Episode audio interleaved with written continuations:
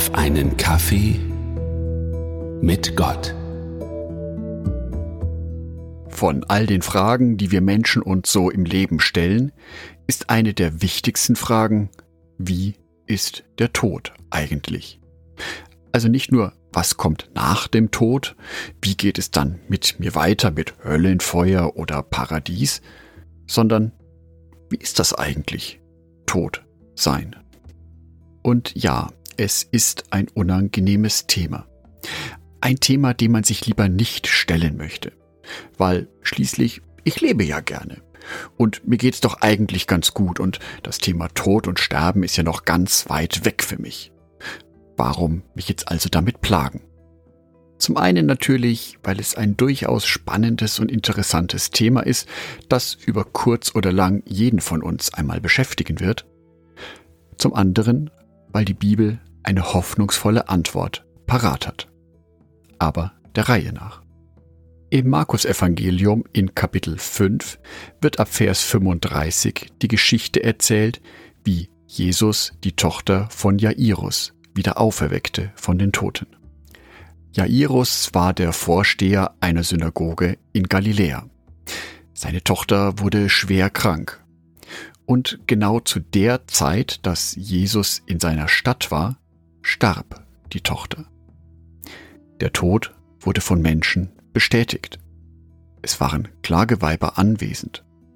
Die Familienangehörigen weinten um den Verlust des geliebten Kindes. Jesus trifft also auf eine tief traurige Familie, die einen schweren Verlust betrauert. Und seine Reaktion? Markus Evangelium, Kapitel 5, Vers 39. Und er ging hinein und sprach zu ihnen, Was lärmt und weinet ihr? Das Kind ist nicht gestorben, sondern es schläft. Diese Reaktion von Jesus überrascht mich.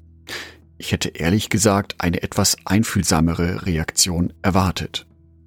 Stattdessen bezeichnet Jesus den Zustand des zwölfjährigen Mädchens als einen Schlaf.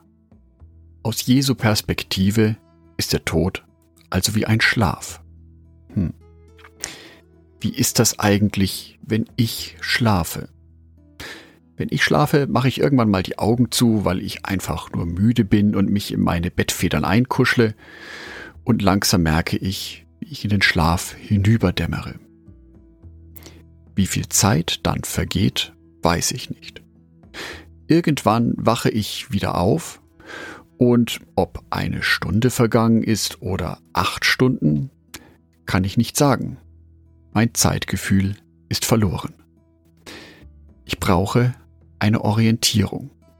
Die Uhr oder das Tageslicht aus dem Fenster draußen.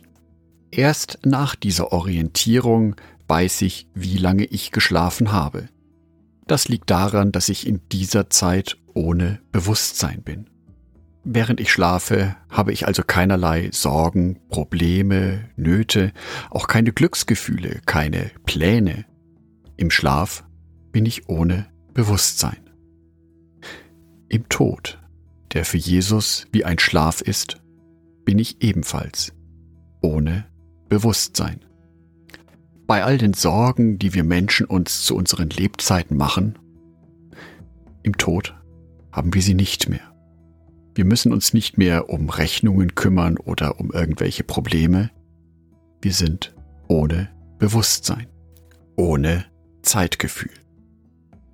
Das heißt für mich auch, wenn ein Mensch stirbt und die Augen zumacht, dann macht er kurze Zeit darauf die Augen wieder auf und Jesus ist da. Das neue Himmelreich ist da.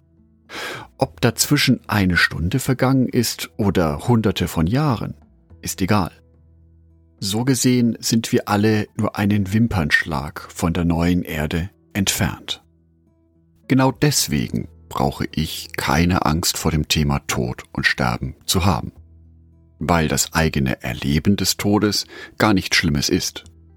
Ohne Bewusstsein, wie ein Schlaf, friedlich. Und genau dieser Friede kann mir die Angst vor dem Tod nehmen.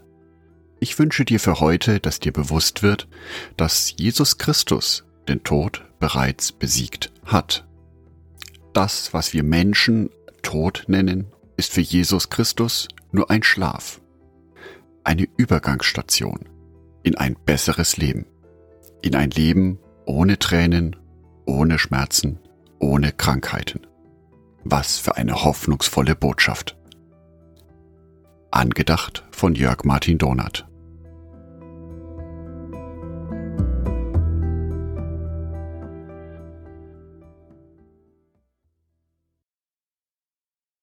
Ein herzliches Dankeschön an alle meine Patreons, die es mir ermöglichen, weiterhin den Podcast auf einen Kaffee mit Gott zu produzieren. Herzlichen Dank an Sonitschka und an Andreas Pfeiffer. Auf Patreon kannst du mich bereits mit einem Euro monatlich unterstützen. Oder du lässt mir ein paar Sterne da. Das sagt dem Algorithmus nämlich, dass dies ein guter Podcast ist und wird so mehr Menschen angezeigt. Vielen Dank schon vorab.